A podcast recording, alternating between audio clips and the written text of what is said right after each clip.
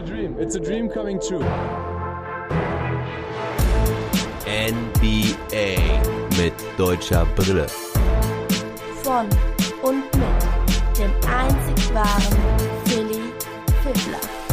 Free Agency Update Number One. Hallo Leute, da bin ich schon wieder. Heute Morgen gab es den Draft Recap. Jetzt gibt es alle wichtigen Free Agency Verpflichtungen, Verlängerungen, Trades, die in den letzten vier Tagen stattgefunden haben. Alles nach dem Draft. Danke auch schon für das Feedback was schon am frühen Morgen reinkam. Allen voran Azuso hat mich mal wieder darauf aufmerksam gemacht, dass ich die geldgeile Gutruhen zwar gefüttert habe, aber nicht oft genug, denn ich habe ja auch gesagt, dass die Nix vom Kopf her stinken, also dass der Fisch vom Kopf her stinkt und das ist natürlich auch ein Sprichwort, ist mir lustigerweise auch bei der Nachbearbeitung aufgefallen, aber da war es eigentlich schon zu spät. Aber jetzt bimmelt's und es gehen 2 Euro in das Phrasenschwein. Vielen Dank für den Hinweis. Also mir fällt das nicht immer auf, wenn ich so einen Spruch rauskloppe. Deswegen erinnert mich gerne, so dass unser Sparschwein für einen guten Zweck weiter gefüllt wird. Azuso, du bist bestimmt auch traurig, dass der Undertaker nach 30 Jahren jetzt wirklich abgetreten ist und ich glaube, sein, das zweite Mal seinen Rücktritt erklärt hat. Der Undertaker, jeder, der irgendwie über 30 Jahre alt ist, kennt ihn aus seiner Jugend. Und auch wenn Wrestling jetzt nicht mein Favorite Sport ist, wenn man darüber Sport überhaupt sagen darf. Aber der Undertaker hat doch so einige junge Herzen fasziniert. Also, einen wunderschönen Ruhestand wünschen wir dir, Mr. Undertaker. Jetzt kommen wir aber zurück zum Basketball. Die Agenda heute sieht also wie folgt aus. Ich bespreche alle wichtigen Deals, die nach dem Draft stattgefunden haben. Und wir werden dafür zunächst die deutsche Brille aufsetzen. Das heißt, wir gehen die fünf Teams durch in der folgenden Reihenfolge. Mavericks, Celtics, Ursatz, Lakers und Nuggets. Ja, Nuggets, genau. Wenn ihr meinen Pod von gestern nicht gehört habt, beziehungsweise von heute Morgen. Isaiah Hartenstein ist zurück in der NBA. Er hat einen Zweijahresvertrag bei den Denver Nuggets unterschrieben und ist damit natürlich jetzt auch voll im Fokus bei NBA mit deutscher Brille. Da können wir uns drauf freuen. Ja, und dann anschließend werde ich einfach so durch die Teams gehen, ein paar wichtige Deals besprechen, was haben die Teams gemacht, wo wurde richtig dick umgekrempelt? Oder wo hat einer vielleicht einen ganz dicken Deal abgeschlossen der mit dem dicksten Deal bislang und wahrscheinlich auch ja, damit in der ganzen Free Agency. Damit hätte man wahrscheinlich nicht gerechnet, aber so ist es sehr schön, dass es auch immer wieder Überraschungen gibt. Also wir werden vor allen Dingen auch über die Hawks und die Bucks sprechen. Da ist ja dann auch einiges passiert in den letzten Tagen. Aber kommen wir jetzt zu den Dallas Mavericks und kurz vorher noch der Hinweis, es wird ja auch zu den Mavericks und den Celtics und den Wizards noch einen extra Pot geben. Alles innerhalb der nächsten eineinhalb Wochen. Da werden wir dann nochmal tief einsteigen und die Teams analysieren, was sie sich mit ihren Deals gedacht haben und wie wir diese Teams einschätzen für die kommende Saison. Die Barracks haben ja einen der ersten Trades durchgezogen, während dem Draft noch. Und zwar ist Josh Richardson gekommen für Seth Curry, da hatten wir schon drüber gesprochen. Dann ist ein Veteran, James Johnson, Power Forward, Small Forward, je nachdem, teilweise auch schon Center gespielt. Der kommt genau genommen von OKC, war letzte Saison bei Minnesota gelandet, nachdem er von Miami weggetradet wurde. Das war, wenn ich mich richtig erinnere, der Trade, der ja auch Crowder nach Miami geholt hat, sowie Henry Iguodala. Die Mavs haben weiteren Premium-Verteidiger nach Dallas geholt. Na gut, Premium weiß ich jetzt nicht, aber vor allen Dingen haben sie es auch geschafft, Dylan Wright und Justin Jackson, die einfach letztes Jahr nicht so richtig funktioniert haben, wegzutraden. Gerade Dylan Wright hatte noch einen längeren Vertrag dieses Jahr und nächstes Jahr hätte er jeweils um die 10 Millionen bekommen. Justin Jackson zwar nur dieses Jahr, aber man hat einfach letztes Jahr gemerkt, das bringt nichts mehr mit den beiden und deswegen sucht man sich einen Trade-Partner. James Johnson bekommt zwar stolze 16 Millionen Dollar, aber der Vertrag läuft auch aus nach der Saison und vielleicht kann er den Mavs ja auch weiterhelfen. Wurde auf jeden Fall schon gewitzelt, dass er der Bodyguard von Luka Doncic ist, falls es nochmal einen kleinen Beef mit Marcus Morris geben sollte oder mit anderen Spielern, die auf Luka Doncic einkloppen. Ich fand James Johnson immer einen coolen Spieler, der auch sehr viel Energie mitbringt. Guter Verteidiger. Ich habe jetzt in der Recherche erfahren, dass er den Spitznamen Bloodsport hat. Äh, keine Ahnung, habe ich noch nie gehört. Auf jeden Fall lustig und vielversprechend. Ja, er hatte damals seinen Durchbruch in Miami vor, glaube ich, drei oder vier Jahren. Hat dann da ein, zwei richtig gute Songs gespielt. Hatte dann aber einen unschönen Abgang. Also da ist auf jeden Fall Kritik mitgeflossen, dass er wohl nicht optimal von der Einstellung her unterwegs gewesen wäre. Wenn ich das richtig in Erinnerung habe, hat er wohl in der Offseason nicht richtig an seinem Körper gearbeitet oder naja, hat sich ein bisschen gehen lassen. Hatte auf jeden Fall auch seine Probleme dann in der letzten Saison in Miami, so dass man sich dann von ihm trennen wollte. Aber ich denke, Dallas könnte da auch wieder so eine gute Destination für ihn sein, um nochmal die Kurve zu kriegen im gehobenen Alter. Und die Mavs machen weiter mit Verpflichtungen auf dem Flügel für die Defense. Wes Iwundu kommt von den Orlando Magic zum Veteran-Minimum. Er bekommt einen Zweijahresvertrag. Ist, glaube ich, auch ein ganz cooler Spieler. Wundert mich eigentlich, dass er so günstig zu haben war. Die Orlando Magic wollten ihn nicht weiter verlängern. Und Tim Hardaway Jr. hatte ja seine Option gezogen. Das war lange unklar, ob er das tun wird. Er bleibt also auch erstmal noch im Team für 18,5 Millionen. Willie Corley Stein war ausgestiegen aus seinem Vertrag, hatte ja eine Spieleroption, hat dann aber jetzt resigned für zwei Jahre und 8,2 Millionen. Verdient also jetzt 4,1 Millionen, es waren vorher, glaube ich, nur 2 Millionen. Also er hat darauf gesetzt, dass er einen höher dotierten Vertrag bekommen kann. Der Big Man Markt war auch schon ziemlich ausgedünnt. Ich glaube, die Mavs haben sich ihn gesichert, um ja ihre Manpower im Frontcourt zu bewahren, denn Christoph Porzingis würde den Saisonstart verletzt verpassen. So auch Dwight Powell. Nein, Dwight Powell mag wieder da sein zu Beginn der Saison, aber er kommt vom Achillessehnenriss, da weiß man noch nicht genau, wie das so funktioniert. Sicherlich wird er nicht von Anfang an 30, 35 Minuten spielen können. JJ Barrea hat auch wieder einen Einjahresvertrag bekommen, ist dann quasi der Udonis Haslem der Dallas Mavericks. Udonis Haslem hat nämlich auch verlängert bei den Heat, ist ja im Prinzip eine Art Spielertrainer. JJ Barrea wollte eigentlich mehr, er will noch mehr spielen, aber die Mavs sehen ihn glaube ich, wirklich so als Mentor, Good Guy und Player Coach. Worüber ich mich sehr freue, ist, dass sie Trey Burke behalten, auch für einen guten Vertrag, drei Jahre inklusive Spieleroption im letzten Jahr und 10 Millionen, also nur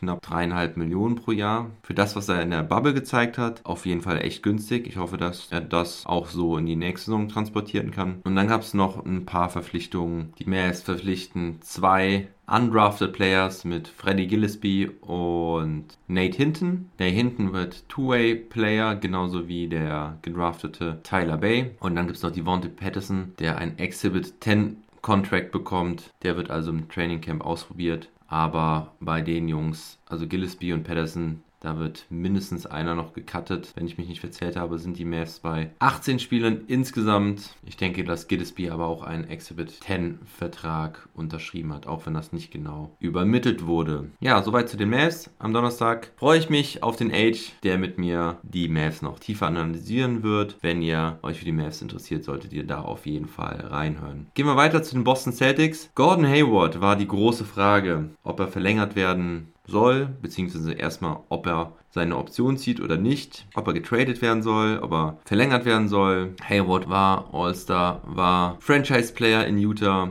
war auch ein richtig guter Spieler, hat auch letztes Jahr wieder fast zur alter Stärke gefunden, ist natürlich schon noch weit entfernt gewesen von seinem Potenzial. Er hatte ja eine böse Verletzung in seinem ersten Spiel für die Boston Celtics vor drei Jahren. Er ist aus seinem Vertrag ausgestiegen. Da gab es ja die Gespräche auch während des Drafts mit Boston zusammen, was man denn vielleicht auch gemeinsam machen kann, wie man eine Lösung findet, mit denen beide zufrieden sind, also Team und Spieler. Wie auch immer, er ist aus seinem Vertrag ausgestiegen und hat einen Vierjahresvertrag bei den Charlotte Hornets unterschrieben für 120 Millionen Dollar. Das sind 30 Millionen Dollar im Jahr, also ungefähr so viel wie er auch jetzt bei den Celtics verdient hatte. Und da fragt sich jeder, was machen die Charlotte Hornets da bitte? Also Hayward in allen Ehren, ein super Spieler und ich mag ihn super gerne. Wir haben oft genug sehr, sehr positiv über ihn geredet, aber einem 30-Jährigen mit Verletzungshistorie, mit Verletzungsanfälligkeit 120 Millionen zu geben, wobei du gerade eigentlich ein junges Team am Aufbauen bist mit LaMelo Ball, Devonta Graham,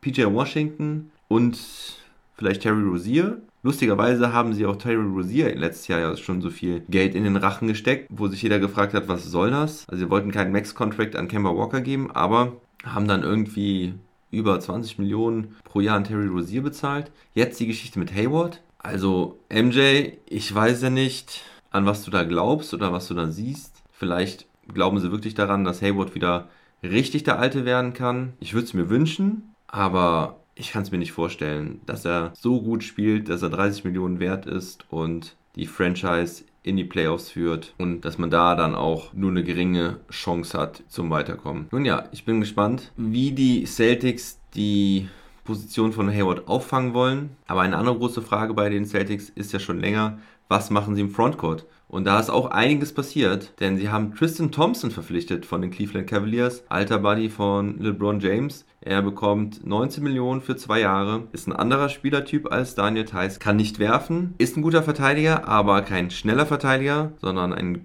großer Verteidiger, der dir also Rim Protection gibt und hinten gut dicht machen kann, aber dafür am Perimeter schlecht ist. Und die große Frage wird sein, wer wird von beiden starten? Also ich möchte eigentlich nicht, dass diese erste Fünf noch weiter aufgebrochen wird und Thais seinen Starterplatz verliert. Sowieso möchte ich das nicht mit deutscher Brille, aber die Celtics haben mit ihm ja auch super gut funktioniert, defensiv und offensiv. Und ich würde mir wünschen, dass Thompson von der Bank kommt. Bei 19 Millionen für zwei Jahre macht mich das aber so ein bisschen skeptisch. Und ich könnte mir vorstellen, dass Thais dann doch wieder ins zweite Glied zurückfällt, nachdem er jetzt ein Jahr Starter war. Wäre aber auch ein komischer Move für die Celtics, jemanden dann wieder zu degradieren. Also das bleibt auf jeden Fall spannend. Ich glaube eigentlich und hoffe eigentlich, dass Thais doch der Starter bleibt und Thompson Energizer von der Bank wird. Und je nach Matchup Thompson oder Thais halt auch mehr oder weniger spielt. Also gegen einen großen Center zum Beispiel würde ich dann natürlich lieber Thompson sehen als Thais. Dann großer Zahltag für Jason Tatum. Er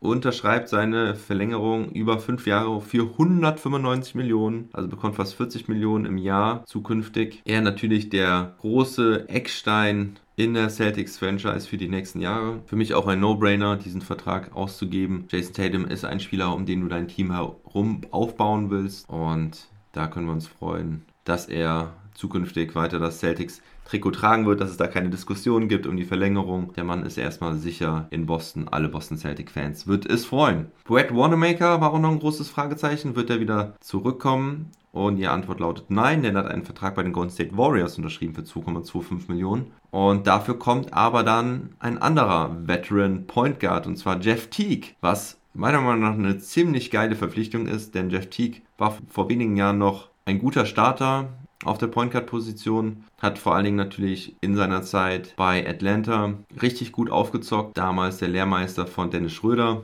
Und ihn dann von der Bank zu bringen hinter Kemba Walker ist auf jeden Fall Premium. Er ist ein guter Passer, er kann gut seine Teammates einsetzen und sowas kannst du natürlich gut gebrauchen. Gerade jetzt nochmal in den Frontcourt gewechselt, also haben sie jetzt Thais und Thompson. Ines Kanter wird nicht mehr für die Celtics auflaufen. Der hatte zwar seine Option gezogen, über 5 Millionen Dollar, wurde dann aber zurück nach Portland getradet, wo er ja schon mal gespielt hat. Das Ganze war ein Three-Team-Deal mit Memphis, Hezonja, der Kroate geht nach Memphis und die Celtics bekommen einen zukünftigen Second-Round-Pick zurück von Memphis. Vincent Poirier ist ebenfalls getradet worden. Er geht zu OKC wie ungefähr 48 andere Spieler und zurück bekommen sie einen Second-Round-Pick. Ja, so viel zu den Celtics. Da werde ich dann mit Knack Attack nächste Woche drüber sprechen, wie sich dieser Kader dann so zusammensetzen kann. Jetzt kommen wir zu den Wizards. Die hatten ja Danny Afdia gedraftet und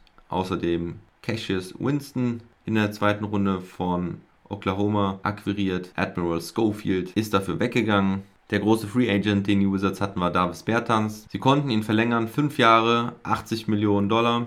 Denke ich auch ein ganz guter Deal, hatte ich ja letztens auch schon mit dem Sobbes drüber gesprochen. Das sind also keine 20 Millionen pro Jahr, knapp 16 Millionen sind es. Denke ich auf jeden Fall ein Deal, mit dem man gut leben kann. Bertans hat noch Entwicklungspotenzial und wenn er weiter die Dreier so trifft wie jetzt, ist er auf jeden Fall für jede Franchise wertvoll. Der Frontcourt wird weiter vollgeladen. Mo Wagner wird es nicht einfach haben nächste Saison. Robin Lopez kommt von den Milwaukee Bucks und Anthony Gill kommt von Kimki Moskau also aus der russischen Liga, aus der Euroleague. Und wie kommen die Wizards auf einen Spieler von Kimki Moskau? Hm, vielleicht haben sie sich mal ein Spiel von dem Bruder von Davis Bertans angeguckt. Dairis Bertans spielt nämlich ebenfalls bei Kimki, sein älterer Bruder, der auch mal eine kurze Zeit bei den Pelicans angeheuert hat. Also mit Lopez und Jill wird es auf jeden Fall enger in der Rotation. Auf den Guard-Positionen kommt noch Raul Neto dazu, der Brasilianer, kommt ein Einjahresvertrag. Garrison Matthews bekommt wieder einen Two-Way-Contract wie letztes Jahr. Der hat ja schon ein paar paar Mal gezeigt, dass er ganz gut scoren kann. Und dann ist halt die große Frage, was passiert mit John Wall? Der sollte nämlich gegebenenfalls in einem Trade weggeschickt werden für Russell Westbrook. Da gab es auf jeden Fall Gespräche und als Wall das mitbekommen hat, war er ziemlich, ziemlich angepisst und hat dann danach einen Trade gefordert. Er wollte dann weg aus Washington. Jetzt hat man zwei, drei Tage nichts mehr gehört. Ich bin gespannt, wie es da weitergeht, ob John Wall weiter da bleibt. Er ist natürlich auch keiner, der jetzt überall mit offenen Armen empfangen werden würde, hat auch einen dicken Vertrag. Das heißt, trade-technisch müsste man das erstmal hinbekommen. Wird sicherlich nicht so einfach. Ich glaube, der Trade um Westbrook ist vom Tisch. Aber einen unzufriedenen John Wall jetzt da zu haben, ist natürlich auch nicht die beste Lösung.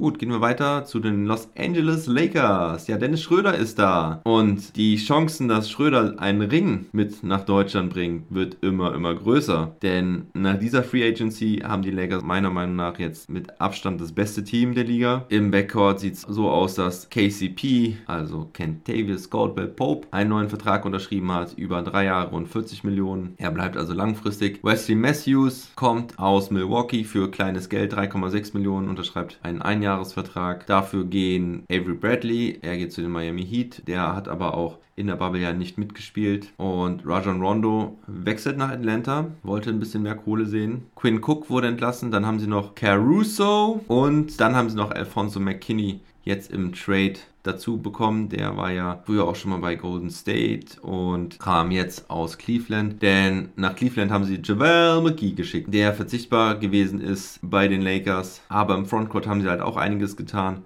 Dwight Howard reist weiter, er geht zu Philadelphia. Dafür kommt aber Montrezl Harrell vom Rivalen der LA Clippers. Er unterschreibt für zwei Jahre und 90 Millionen, absolutes Schnäppchen. Und dann kam heute Nacht noch die Meldung, dass Marc Gasol wohl tatsächlich doch wieder in der NBA anheuert. Man hat ihn eigentlich schon in Barcelona gesehen. Diese Meldung hatte ich, glaube ich, auch irgendwann mal rausgehauen hier im Podcast. Aber jetzt macht er wohl eine Kehrtwende und er tritt in die Fußstapfen von seinem großen Bruder Pau Gasol und er wird bei den Los Angeles Lakers nochmal für zwei Jahre anheuern. Das ist natürlich nochmal eine ganz große Verstärkung für die Lakers. Playmaking von der Center-Position, Spielintelligenz und Erfahrung bringt er mit. Dazu noch ein weiches Händchen, auch wenn es dieses Jahr vom Dreier nicht so funktioniert hat. Aber das ist schon ein Hammer, was die Lakers da alles dazu bekommen haben. Also Schröder, Harrell und Marc Gasol. Dazu noch Wesley Matthews, der auf jeden Fall ein guter Rollenspieler ist. Markeith Morris soll auch noch gehalten werden. Der steht aber auch bei den Raptors und auch bei den Clippers im Gespräch.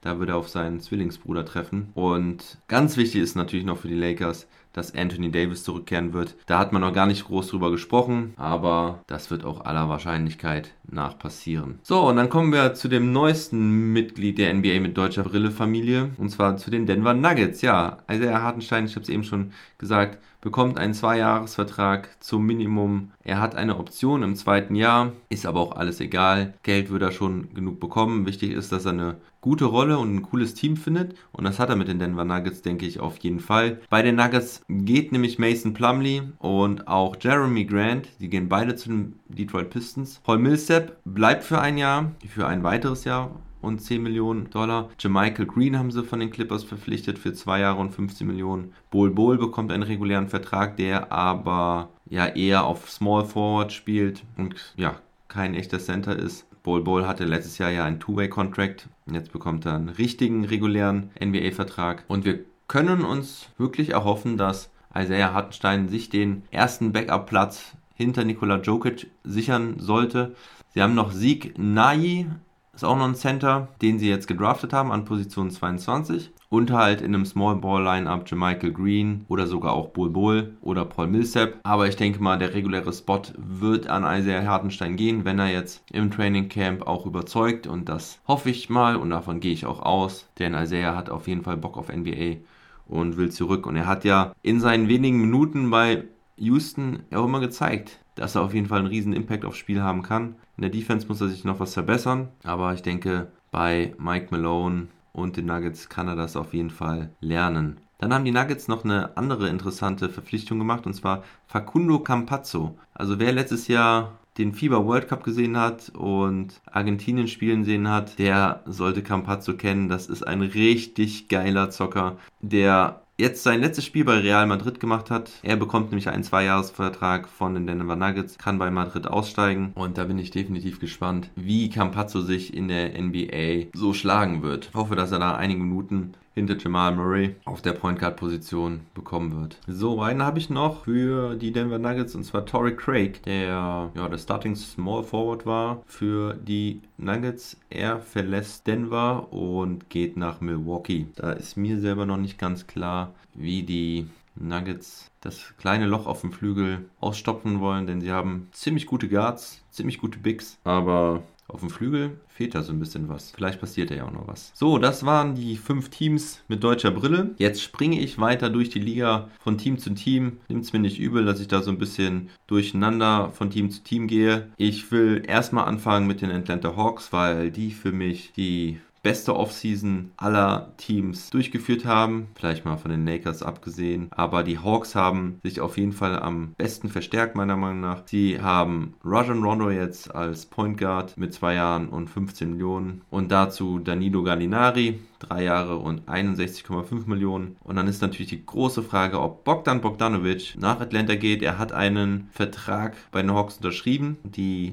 Sacramento Kings haben aber jetzt noch zwei Tage Zeit, um diesen Vertrag zu matchen. Also es waren vier Jahre über 72 Millionen, sind also knapp 18 Millionen pro Jahr. Die Kings können einfach sagen, okay, machen wir, dann muss er bei den Kings bleiben. Wenn sie sagen, nee, okay, für das Geld lassen wir ihn ziehen, dann wechselt er zu den Atlanta Hawks. Dazu haben sie noch Chris Dunn verpflichtet von Chicago, defensiv orientierter Point Guard. Ja, und wenn man sich das Team dann jetzt so anschaut, ist das schon sehr, sehr ordentlich. Also mal vorausgesetzt, Bogdanovic kommt, dann hätten sie Trey Young, Bogdanovic, Gallinari, John Collins und Clint Capella auf Center und von der Bank dann noch Rajon Rondo mit dem Rookie Okongwu, Kevin Huerta und noch ein paar andere Young Guns, die sich gar nicht so schlecht geschlagen haben im letzten Jahr. Also die Hawks sind auf jeden Fall jetzt am Start und sollten mindestens um die Playoffs mitspielen. Von den Hawks gehen wir jetzt zu den Raptors. Die haben erstmal Fred Van Fleet gehalten. Denke ich, eine sehr, sehr wichtige Verpflichtung für die Zukunft der Raptors. Er bekommt für die nächsten vier Jahre 85 Millionen. Das ist, denke ich, auch ein vernünftiger Deal. Hätte ich so auch gemacht. Leider wird ihr Frontcourt ausgedünnt, denn Marc Gasol geht ja nach LA. Aber auch Ibaka geht nach LA und zwar zu den Clippers. Dafür kommt dann Aaron Baines aus Phoenix für zwei Jahre und 14,3 Millionen. Chris Boucher der auch richtig gute Ansätze schon gezeigt hat, wird auch verlängert, bekommt zwei Jahre für 13,5 Millionen. Ja, und Ibaka geht zu seinem alten Teamkollegen Kawhi Leonard, der dort Montrezl Harrell ersetzen soll, der zum Stadtrivalen geht. Ja, und dann bleiben wir doch direkt mal bei den Clippers. Ibaka kommt, Marcus Morris hat verlängert, vier Jahre für 64 Millionen. Kein schlechter Vertrag für ihn. Patrick Patterson wird auch verlängert. Und sie haben, wie im Draft Night Recap gesagt, Luke Kennard gegen Landry Shamet getauscht. Luke Kennard sollte ja auch ein recht vielversprechender Spieler sein, hat mich bei den Pistons noch nicht so überzeugen können, aber Landry Shamet hatte jetzt auch keine gute letzte Saison, immer Ups und Downs und deswegen hat man wahrscheinlich gedacht, tauschen wir ihn einfach mal gegen Kennard durch. Dann gab es auch so Gerüchte über Westbrook und Paul George, dass die Clippers vielleicht Westbrook an Land ziehen wollen und dafür auch bereit wären, Paul George zu tauschen. Das gibt natürlich wieder Nährboden für die Gerichteküche, dass Paul George ja einige Leute unzufrieden macht in LA, vielleicht auch Kawhi. Und Kawhi hat ja auch einen guten Point Guard gefordert für das Team. Also bei den Clippers ist da wohl echt irgendwas im Argen. Und ich könnte mir vorstellen, dass sich das auch in den Leistungen widerspiegeln wird. Stichwort Westbrook. Gehen wir zu den Rockets rüber. Westbrook und Harden sind beide noch da. Die Rockets haben längst klar gemacht, dass sie auch mit beiden in die Saison gehen würden und damit gar keine Probleme hätten.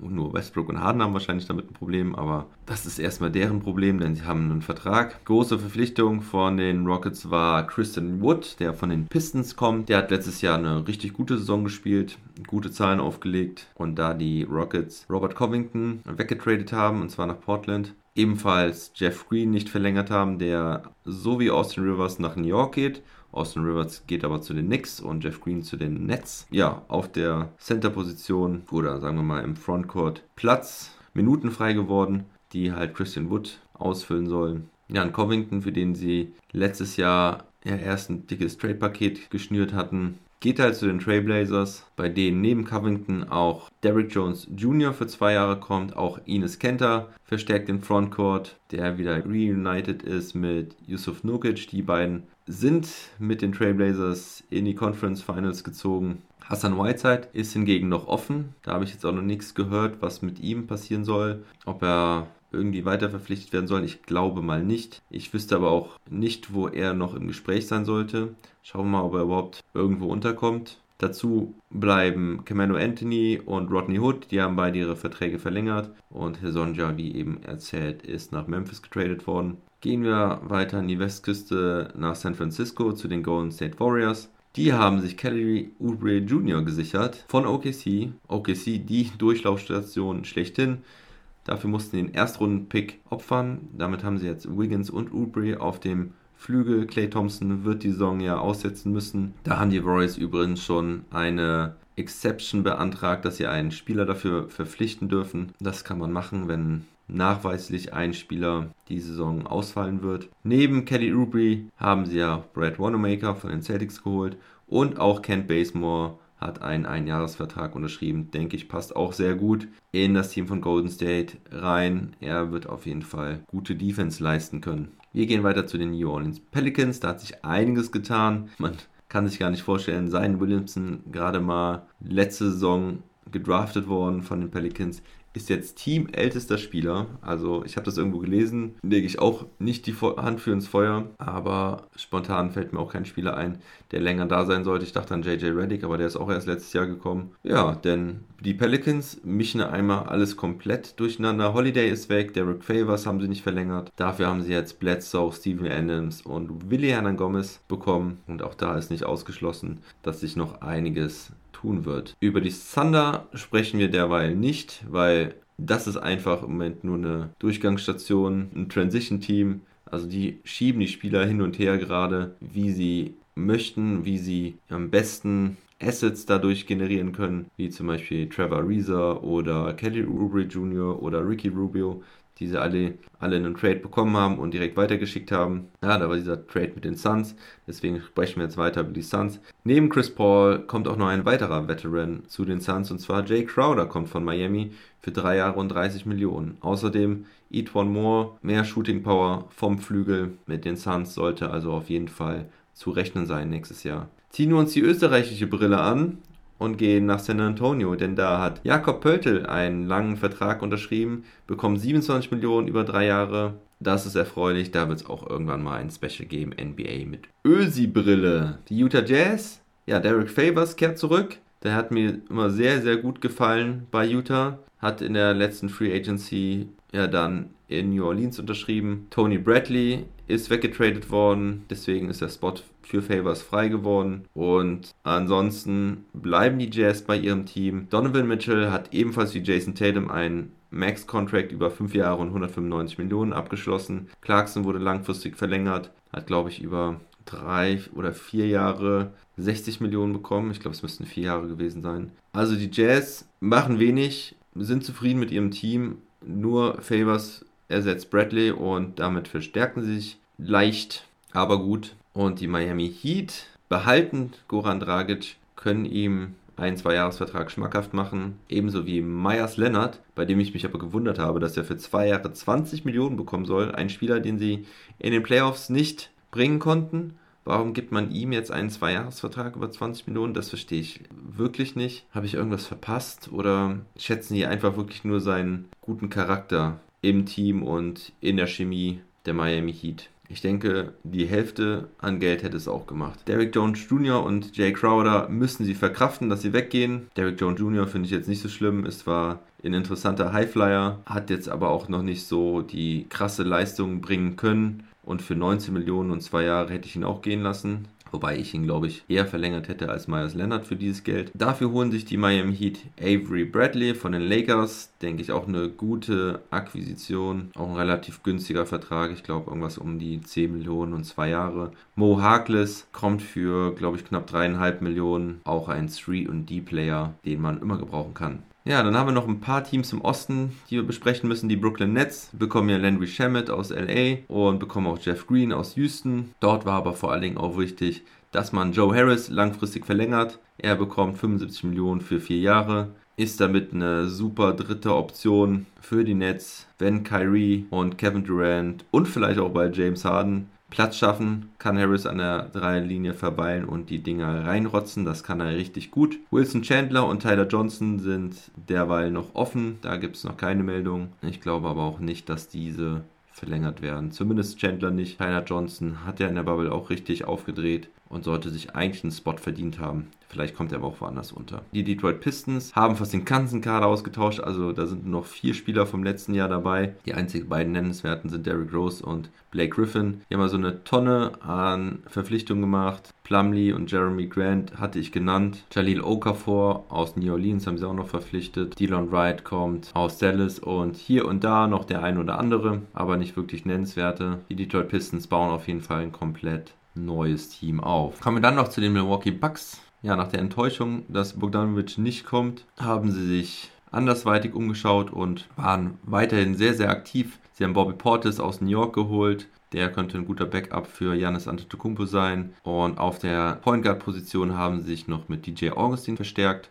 Außerdem Bryn Forbes aus San Antonio für den Flügel und Torrey Craig soll ja dann auch noch kommen. An für sich meiner Meinung nach alles ganz ordentliche Spieler, aber für mich überwiegt dann doch die Enttäuschung, Bogdanovic nicht zu bekommen, denn Bogdanovic wäre wirklich eine richtig, richtig gute Ergänzung für dieses Team gewesen. Bei den jetzt gerade genannten Verpflichtungen ist es so, dass es mich nicht wirklich vom Hocker haut, sondern eher für mich nach Mittelmaß anhört. Also es sind eigentlich alles gute Spieler, die mir an sich gefallen, aber insgesamt ist das für mich nicht die Verstärkung, die ich mir für Janis gewünscht habe. Da fehlt mir nochmal so ein richtiger Go-To-Guy, wie es Bogdan Bogdanovic sein kann. Und zu guter Letzt gehen wir ans Tabellenende der Eastern Conference. Die New York Knicks machen da auch wieder irgendwas und nichts so richtig. Hotdog Noel Nerlens Noel kommt aus OKC, da passt er ganz gut rein, kann er sich ein paar Hotdogs in der Halbzeitpause reinziehen und vielleicht die Fans ein bisschen belustigen, die sonst nicht so viel zu lachen haben. Alec Burks kommt aus Philadelphia und Austin Rivers kommt für schmales Geld in den Madison Square Garden. Mo Harkless ist ja nach Miami, Taj Gibson ist entlassen worden, Bobby Portis ist weg und ich frage mich immer noch, wer eigentlich den Spielaufbau machen soll bei New York. Gut, das waren eigentlich so alle wichtigen Verpflichtungen. Es gibt hier und da natürlich noch ein paar Verpflichtungen, die ich jetzt nicht genannt habe, ob das jetzt zum Beispiel Justin Holiday ist bei den Pacers. Aber ich habe mich eigentlich einfach darauf konzentriert, was relativ überraschend ist oder was vor allen Dingen einfach sehr nennenswert ist und sehr wichtig ist. Brauche euch, glaube ich, nicht von jeder Vertragsverlängerung erzählen, die irgendwo stattfindet oder wenn irgendwo Spieler das Team wechseln, die irgendwo am hinteren Ende der Rotation sind. Was gibt es noch Wichtiges aus der NBA? Ja, Toronto wird nächste Saison in Tampa Bay spielen, zumindest wenn sie dort anfangen. Tampa Bay, Florida. Ja, da sind sie dann nicht mehr We the North, sondern vielleicht We the South. Da hatte ich ja auch schon mal mit dem Age und glaube ich auch sogar mit Knacketech schon drüber gesprochen. Da gab es ja verschiedene Standorte, wo sie spielen sollten oder könnten. Wer es noch nicht mitbekommen hat, die Toronto Raptors haben eine andere Halle gesucht wo sie ihre Heimspiele austragen können, denn es gibt nach wie vor Reisebeschränkungen zwischen Kanada und Amerika aufgrund der Corona-Pandemie, was denke ich auch absolut nachvollziehbar ist. Und um diese Problematiken zu umgehen,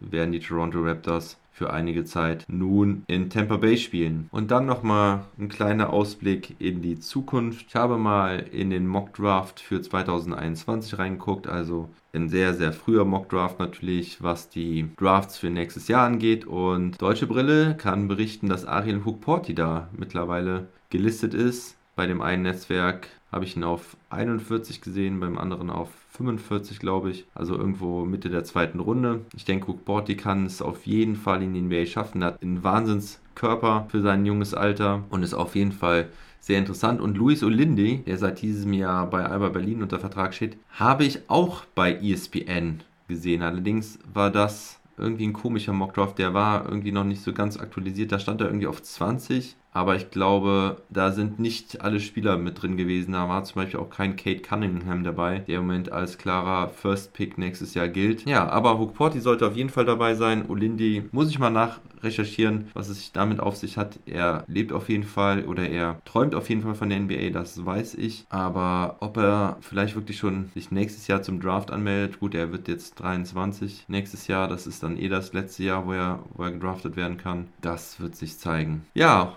das war's für heute. Wenn ihr irgendwelche Fragen habt oder meine Meinung hören wollt zu irgendwelchen Kaderverpflichtungen, Teamzusammenstellungen, dann haut mir die Fragen raus, wo ihr wollt. Twitter, Instagram, Facebook oder auch per E-Mail. Ich gehe gerne darauf ein, so wie ich das auch gestern gemacht habe beim Draft Recap wo ich über Obi Topping gesprochen habe. Das macht mir dann Spaß, wenn so Fragen von euch rüberkommen und ich beantworten kann. Ansonsten würde ich mich nochmal freuen, wenn ihr es noch nicht getan habt und ein iPhone habt, geht doch bei Apple Podcasts rein und gebt mir möglichst viele Sterne für meinen Podcast und am besten kommentiert ihr, warum ihr gerne meinen Podcast hört. Das hilft mir weiter, meine Reichweite zu erhöhen. Ich melde mich am Mittwoch wieder mit einem neuen Pod mit neuesten News und am Freitag gibt es dann den Maverick Special Podcast. Vielen Dank, in dem Sinne macht's gut und never stop ballin'.